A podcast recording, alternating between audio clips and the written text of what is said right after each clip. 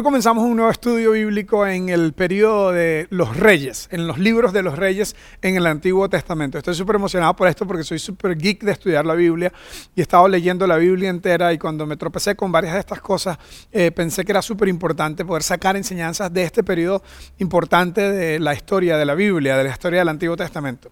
El libro de los reyes son dos libros y en realidad es una sola historia, es la historia de la nación hebrea desde el momento en que se conformó como un como un país, como una nación, como un, como un reinado, y, en, y nos habla también este libro del gran, terrible periodo de la división. Pero antes de eso, ¿para quién es esta serie de charlas? En realidad es para toda persona que quiere eh, dirigir bien su propia vida. Esta charla va a estar muy enfocada en autoliderazgo, en qué debemos hacer, qué principios podemos sacar de la Biblia para dirigir bien nuestras vidas. ¿Por qué? Porque cada uno de estos reyes fueron personas que les tocó dirigir en algún momento, les tocó dirigir con alta responsabilidad, con gran responsabilidad, le tocó lograr cosas. Entonces esta serie de charlas es especial para una persona que es empresaria, emprendedor, que tiene un proyecto que está dirigiendo, pero también es bueno para cualquier persona que tenga responsabilidad en su trabajo de dirigir a otras personas. Pero en realidad el liderazgo simplemente se trata de influencia, de hacer cosas y lograr que cosas sucedan, trabajar en equipo con otras personas para lograr cosas. Si eres mamá, eres líder, si eres ama de casa, eres líder.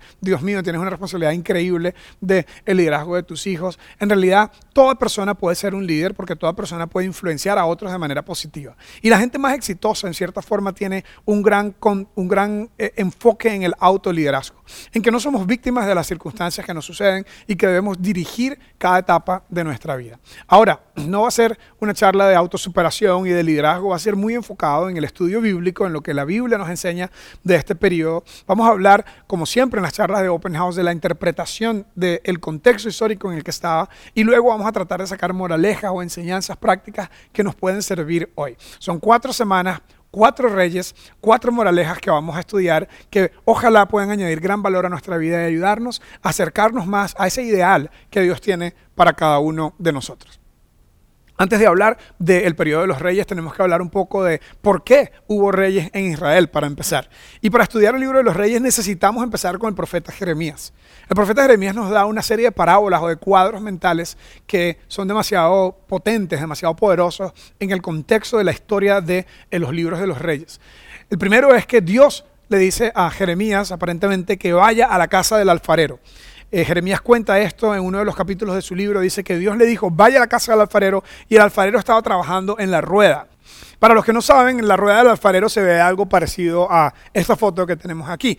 Y obviamente toda persona que creció en los 90, cualquier persona de generación X o los boomers, eh, probablemente vieron la película de Demi Moore donde sale ella trabajando en la rueda del alfarero. Eso es exactamente lo que es una rueda de alfarero y obviamente eh, no tiene nada que ver con la charla de hoy, eh, la película de Demi Moore donde está trabajando en la rueda del alfarero, simplemente para que tuvieran ese cuadro mental. Ahora por favor saquen ese cuadro mental de su mente y regresemos a la historia. Dios le dice Jeremías, vaya a la casa del alfarero. Aquí el alfarero estaba trabajando sobre la rueda, dice Jeremías. Y la pieza de barro que estaba formando se le dañó en el proceso. Y Dios le dice a Jeremías esta profecía, esta idea de que fuera y le dijera a la gente qué era lo que estaba pasando. Dios tenía una idea de formarlos a ustedes como un alfarero forma una pieza. Él tenía esta idea de que ustedes se dejaran moldear, que ustedes se dejaran llevar, que ustedes se dejaran guiar. Dios había pensado, según lo que entendemos en el Antiguo Testamento, en, la historia de la nación hebrea, Dios había pensado en un grupo de personas que no tenían rey, que tenían, que tenían un rey que era Dios. En cierta forma es un poco extraño porque el plan original de Dios era, ustedes háganme caso a mí, a lo que yo les digo, y si ustedes siguen mis principios, si ustedes siguen mis valores, si ustedes siguen mis leyes, si ustedes siguen mis preceptos, les va a ir bien. Y no solamente les va a ir bien, sino que ustedes van a hacer el bien para la gente a su alrededor.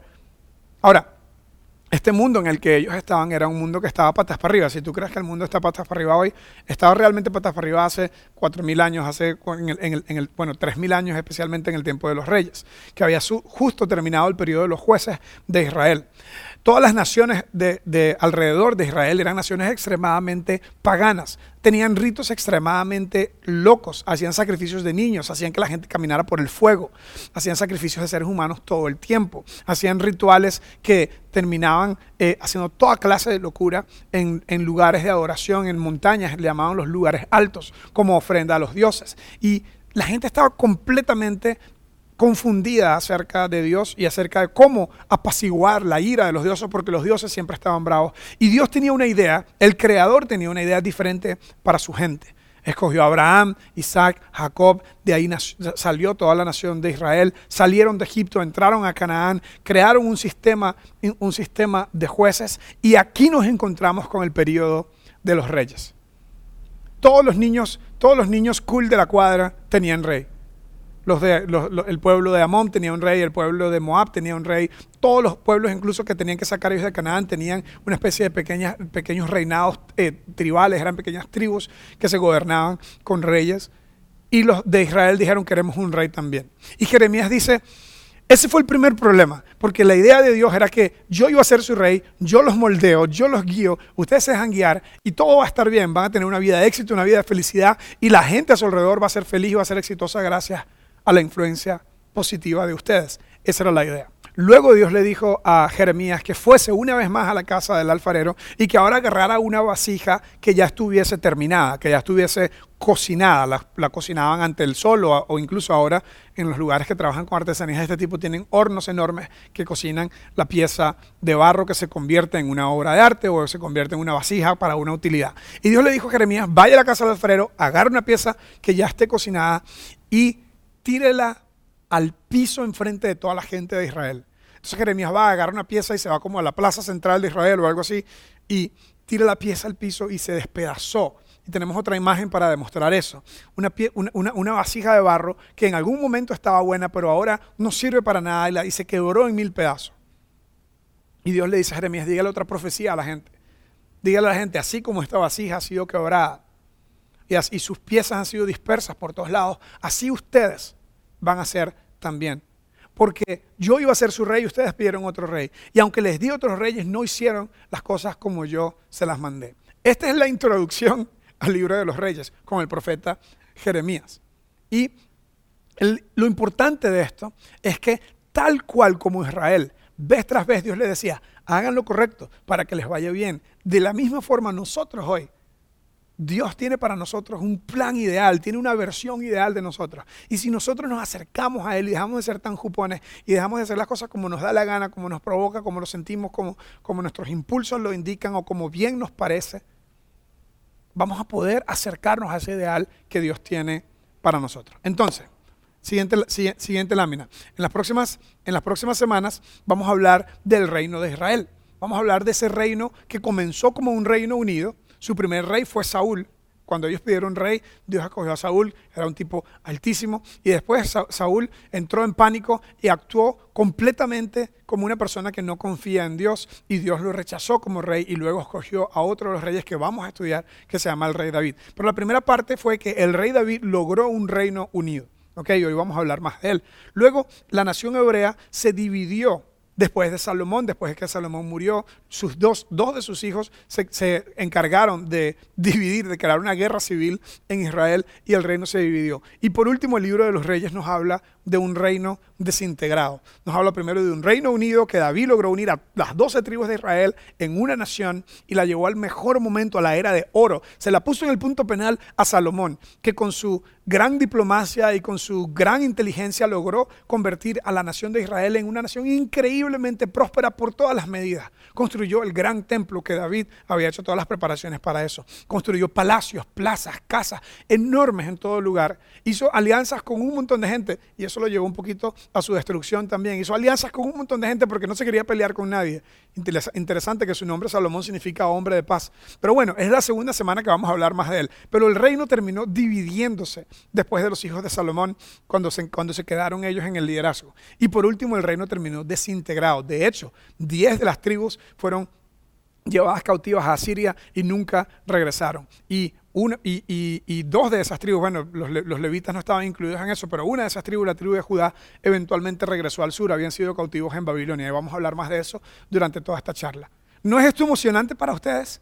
Para mí es súper emocionante ver no solamente las enseñanzas que esto nos trae, pero también el contexto histórico que esto está. Y si nos ponemos a pensar en cierta forma, nosotros mismos, si no obedecemos y, y, no se trata nada más de obedecer como que Dios nos va a castigar, pero si nosotros no nos acercamos a ese ideal de Dios para nosotros, eventualmente nuestra vida se va a dividir y eventualmente nuestra vida nosotros mismos vamos a estar desintegrados también. Ok, tengo un pequeño mapa para mostrarles un poco cómo se vio este reino dividido para los que eh, son más geeks, ¿verdad? Y quieren eh, eh, poner atención para el examen, ¿verdad? los mapas siempre salen en los exámenes. Entonces, Jerusalén se dividió entre sur y norte, muy bien, para los que están poniendo atención, se vivió entre, se, entre sur y norte y en, y en, el sur estaba el reino de Judá, era la tribu de Judá, de esa era la tribu donde venía David. Y en el norte se le llamó el reino de Israel, otras veces le han llamado también el reino de Efraín, que era una de las tribus más prominentes del lado norte. En el lado norte estaba Samaria como la capital y en el lado eh, sur, primero la capital fue Hebrón, que era donde, muy cerca de donde David vivía, pero eventualmente David, siete años después de ser rey en Hebrón, llegó a Jerusalén a inaugurarla como capital, de, eh, como, capital del reino. Y hasta el día de hoy los judíos dicen que Jerusalén es su capital eterna. El punto es que Samaria también era muy importante porque fue Abraham que pasó por ahí y Jacob especialmente, que fue el papá de los doce tribus, eh, tuvo un encuentro con Dios en Siquem donde Dios se le apareció y él dijo, Dios está aquí y yo no lo sabía. Yo creo que muchas veces nosotros también estamos como buscando a Dios y nos sentimos lejos de Dios y tal vez nos pasa un poco como Jacob, ¿verdad? Que Dios siempre está con nosotros y a veces nosotros no nos damos cuenta. Eso tampoco tiene nada que ver con la charla de hoy. Pero bueno, en fin, el reino se dividió entre sur y norte y la gente del norte fue llevada cautiva por Asiria, que era un imperio que estaba al norte, justo al norte del norte de Israel, donde está hoy Siria, ¿verdad? Se parece el nombre. Y el reino de Judá fue llevado a Babilonia, que es en la era moderna Irak. Entonces estas dos naciones invadieron y cautivaron, llevaron presos a las personas más importantes de este lugar y así fue la división y la destrucción de, Israel como nación. Entonces, el punto es, en los, dos, en los dos libros del libro de los reyes encontramos que los dos reinos tuvieron alrededor de 20 reyes en un periodo largo de tiempo, alrededor de 20 reyes. En el norte todos los reyes fueron malos, todos los reyes básicamente no hacían lo que Dios decía, se, hicieron los mismos ritos de las naciones de alrededor, sacrificaban personas, sacrificaban, eh, eh, eh, ofrecían sacrificios a dioses paganos, se construyeron un becerro de oro, incluso como la historia del el éxodo que, que habían, habían, adoptado esas prácticas de las otras, de las personas de Egipto, y esto estaban como haciendo todo loco. Pero también debo decir, para ser honesto, que la escritura fue escrita por escribas del sur. Entonces ellos, ellos proyectan a la gente del norte como que hicieron todo loco y la gente del sur tuvo reyes muy malos también, pero también tuvo algunos reyes buenos. Nosotros vamos a ver cuatro de estos reyes y vamos a tratar de sacar cuatro moralejas y cuatro enseñanzas. ¿Ok? La primera va a ser más corta, aunque es la más larga y la más profunda, así que ustedes tienen que estudiar por ustedes mismos después. Vamos a hablar primero de el rey David. El primer rey que vamos a ver es el rey David. Y la lección que David nos va a enseñar en esta serie de charlas es que nos recordemos siempre que Dios atiende al humilde, pero rechaza al altivo, al soberbio. Dios atiende al humilde, pero Dios rechaza a la persona altiva. Ahora, David tiene una historia fabulosa, una historia maravillosa. Es una persona, o más bien un personaje del relato, de la narración bíblica, que es uno de los más venerados en toda eh, la historia bíblica. Incluso hasta el día de hoy en Israel, ustedes pueden visitar un lugar y no sabemos si, no sabemos si es realmente ahí está el cuerpo de él, pero hay un monumento a la tumba del rey David. Es una cosa maravillosa e impresionante. Vamos a la, siguiente, a la, siguiente lámina. David es el hombre que Dios dijo que era un hombre conforme al corazón de Dios. Es una persona que la mayoría de la gente ha escuchado, la mayoría de los niños le ponen el nombre de David por este rey David, la gente lo sepa o no. De hecho, hasta en el arte, en el arte secular fue eh, eh, hecho una gran obra de arte por Miguel Ángel que es conocida como El David, ¿ok?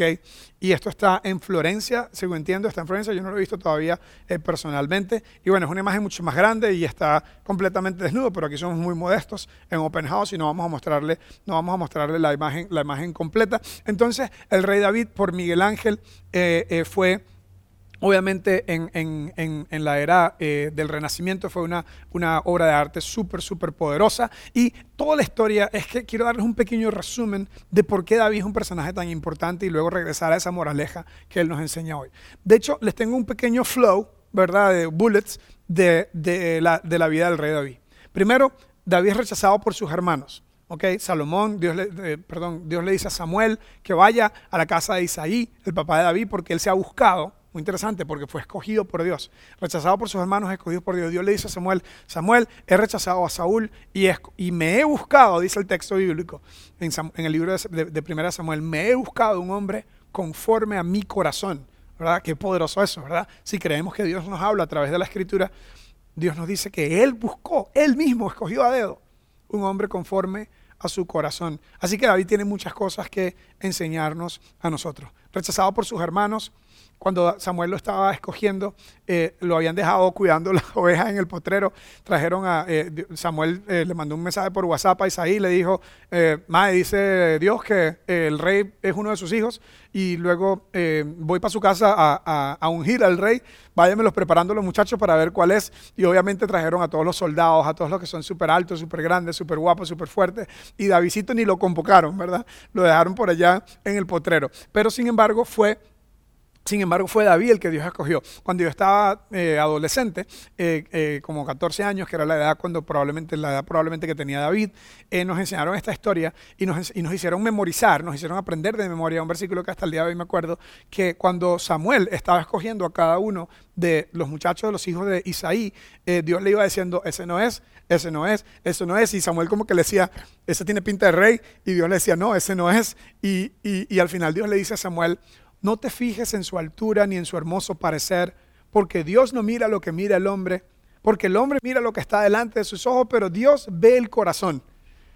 Y hasta el día de hoy me recuerda ese versículo como era la gran enseñanza cuando estaba yo súper joven de 14 años, de que no nos fijemos en lo superficial, no nos fijemos en el materialismo, no nos fijemos en las apariencias, fijémonos en lo profundo, fijémonos en lo que no se ve, fijémonos en el corazón, porque Dios rechaza las cosas superficiales y Dios acepta el corazón. Y por allá andaba David cantándole canciones al Señor, matando un oso de vez en cuando, matando un leoncito de vez en cuando, porque él estaba haciendo su trabajo de la mejor forma y súper conectado con Dios. Era una persona maravillosa porque era un cazador, era un tipo, eh, se desarrolló como un gran militar y eventualmente llegó a ser un gran rey, pero también era un artista, tocaba, tocaba eh, instrumentos musicales y le componía canciones a Dios, era un, personaje.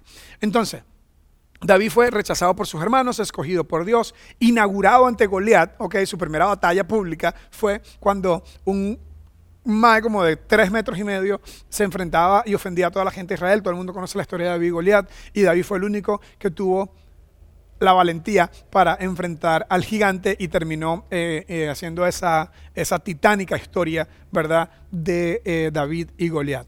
Luego fue validado ante todo Israel, porque las mujeres cantaban, David mató a sus, Saúl mató a sus miles, y David a sus diez miles, porque David se convirtió después de la derrota de Goliat, se convirtió en un soldado y su, su carrera eh, eh, como soldado fue demasiado exitosa porque básicamente él decía, yo me encargo, ustedes quédense aquí y él iba y acababa con el ejército contrario prácticamente solo y su fama fue creciendo tanto y por ahí habían rumores de que Samuel había ido a la casa de, de, de Isaí, que había ungido como rey a Samuel y comenzó a haber celos y envidia y todo lo malo de la humanidad, ¿verdad? En el corazón de Saúl y después Saúl trató de matarlo. Entonces fue validado ante Israel, perseguido, casi, casi asesinado por, por Saúl. Ve lo que dice lo siguiente, coronado rey en Hebrón, en el sur, ¿verdad? Cerca de donde vivía su familia. Luego consolidado en Jerusalén, siete años después de ser rey en Hebrón, él eh, inauguró Jerusalén, que significa, nosotros lo decimos hoy de forma muy fácil, ¿verdad? Pero básicamente fue una guerra contra un grupo de personas que vivía ahí, históricamente se llamaban los Jebuseos, y de ahí viene la palabra Jerusalén viene de la tribu de los Jebuseos, ¿ok? Y David sacó a los Jebuseos, se dejó el nombre Jebú y puso el nombre Paz. Como que ni siquiera le cambió el nombre a la ciudad y de ahí sale el nombre de Jerusalén. Y después dice, fue potenciado ante los extranjeros porque David fue no con diplomacia, sino con mano fuerte, fue conquistando reinos, conquistando reinos y fue básicamente eh, eh, sacando la gente que estaba en, el área de Israel eh, sacándola de ahí y luego la gente empezó a a nivel internacional. Luego, cuando tenía como 45 años, probablemente tuvo un, gran, un gran fracaso.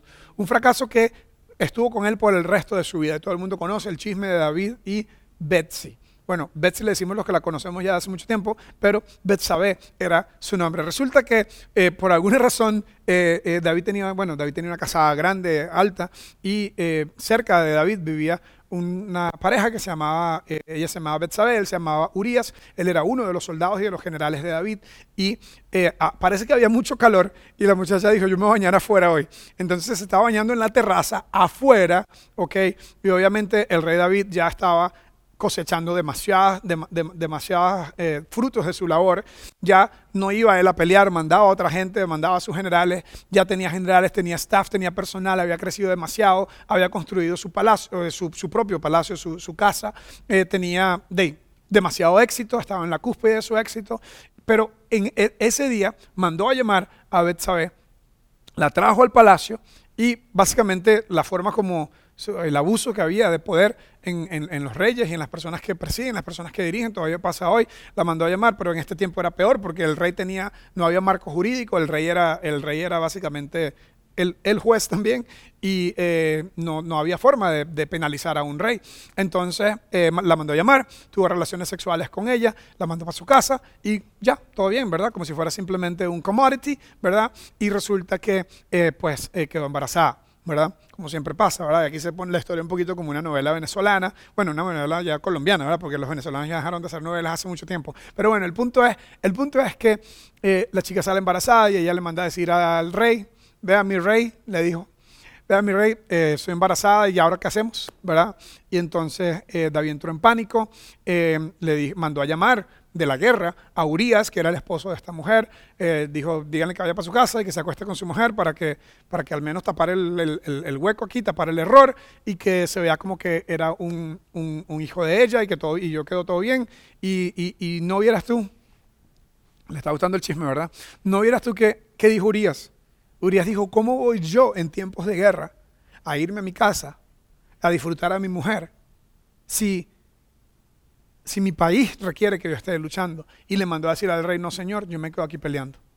Qué clase de caballero era Urias. Entonces David puso la mano en la frente otra vez y dijo, bueno, entonces díganle a Joab, el comandante, que por favor me ponga a Urias en el frente de la batalla. Y increíblemente, este hombre, que era un hombre devoto, un hombre conforme al corazón de Dios, escogido por Dios, no solamente cometió adulterio, no solamente trató de, me- de mentir y de taparlo, sino que participó en el homicidio del esposo de Betsabé. ¿Quién es este, David? ¿Quién es esta persona? Y es que hay tanto potencial de hacer el bien en cada uno de nosotros y tanto potencial de hacer el mal. Estas dos fuerzas que se unen de nuestra alma piadosa y de nuestras oscuridades, nuestras sombras, lo peor de nosotros. David manda asesinar a Urias y sigue viviendo su vida normal, como si nada hubiese pasado. Vino el profeta Natán,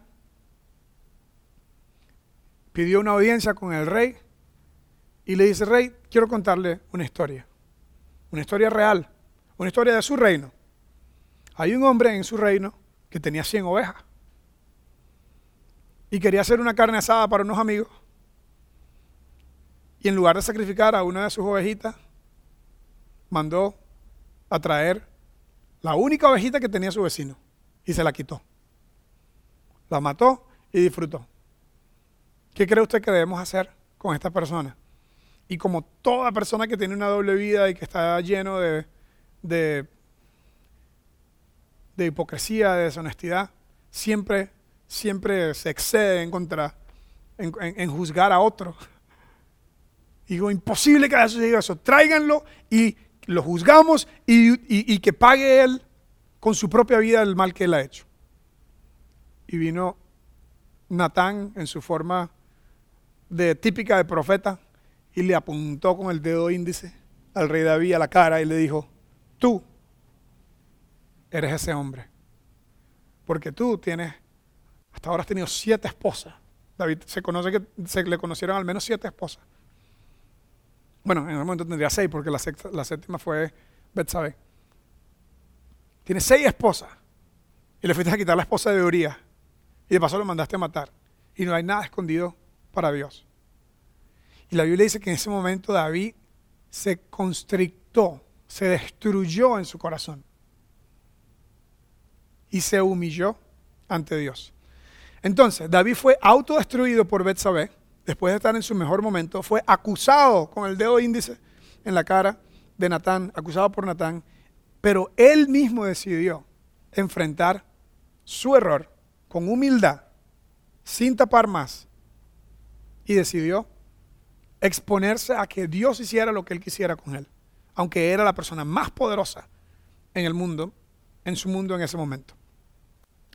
Vean esta frase que puse aquí. David estaba en ese momento en una terrible posición donde tenía demasiado pecado en él como para estar feliz con Dios o junto a Dios, pero también tenía demasiado de Dios en él como para estar feliz junto a su pecado y aprovechó esta gran exposición de él mismo que hizo Natán para decir, ya no puedo más con esto, cometí un grave error, soy culpable, merezco ser castigado. Y la historia dice que porque David decidió responder en esa forma, Dios de una vez le dijo a través de Natán, vas a ser castigado. Dios no te va a quitar la vida, como dijiste tú acerca del hombre que tenía las ovejitas del cuento que te conté. Dios no te va a quitar la vida a ti, te va a dejar seguir siendo el rey. Pero por este pecado que tú cometiste, de ahora en adelante la espada no se quitará de tu casa. Va a haber gran división entre tu familia. Va a haber grandes problemas. Esto que hiciste tiene cola y no va a terminar aquí. Y David decidió asumir la responsabilidad de sus errores. ¿Por qué fue David llamado un hombre conforme al corazón de Dios, habiendo hecho estas cosas tan terribles que él hizo? Y para mí esta es la gran conclusión de nuestra primera charla. ¿Qué nos enseña el rey David? Nos enseña que cuando cometemos un error, lo mejor que podemos hacer es asumirlo. David asumió su error con responsabilidad. Segundo, David escogió la humildad genuina en lugar de la soberbia, siendo él un hombre tan poderoso. Él pudo, haber mandado matar a Natán, porque era el rey.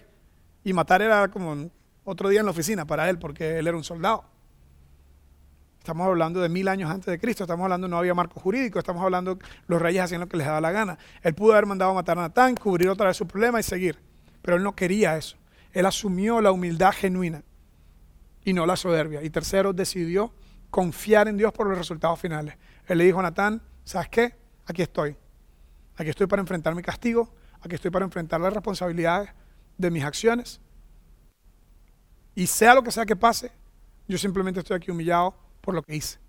Y yo creo que esto es lo que hace a David un hombre conforme al corazón de Dios. Y es que Dios no requiere de nosotros perfección. Ninguno de nosotros probablemente va a cometer adulterio y homicidio en, el mismo, en, en la misma historia, ¿verdad? Ojalá que no, muy probablemente no. Lo que quiere decir que el gran rey de Israel que le escribía canciones a Dios tiene incluso más potencial maligno que tú y que yo. Entonces no escondamos las cosas malas que hacemos. Aprendamos del rey David a asumir nuestros errores con responsabilidad. Aprendamos como David a escoger la humildad genuina y no la soberbia cuando nos enfrentamos ante un problema. Y escojamos confiar en Dios para los resultados finales. Esto es lo que hace que una persona realmente tenga un corazón conforme de Dios. Y por eso fue que David pudo escribir después en los Salmos un texto como este que dice, Dichoso aquel a quien se le perdonan sus transgresiones, a quien se le borran sus pecados. Dichoso aquel quien el Señor no le toma en cuenta su maldad y, en cuyo espíritu no hay engaño. David básicamente estuvo algunos meses con una doble vida. Estuvo algunos meses engañando a todo el mundo. Y después dijo, ¿sabes qué? De ahora en adelante yo decido vivir una sola vida sin engaño, sin esconder, sin, sin que la gente piense una cosa siendo yo otra. Y escribió este texto para nosotros. Entonces, por último, si pudiéramos preguntarle al rey David, ¿qué haría diferente? ¿Qué haría diferente? Sabiendo lo que sabe hoy, tal vez el rey David nos diría, no sacrifiques la paz y la felicidad permanente por el placer temporal. Y tal vez David nos diría, si cometes un error grande o pequeño, confiésalo a Dios con humildad, enfrenta las consecuencias con responsabilidad. Esta es la primera parte de la era de los reyes. Muchas gracias.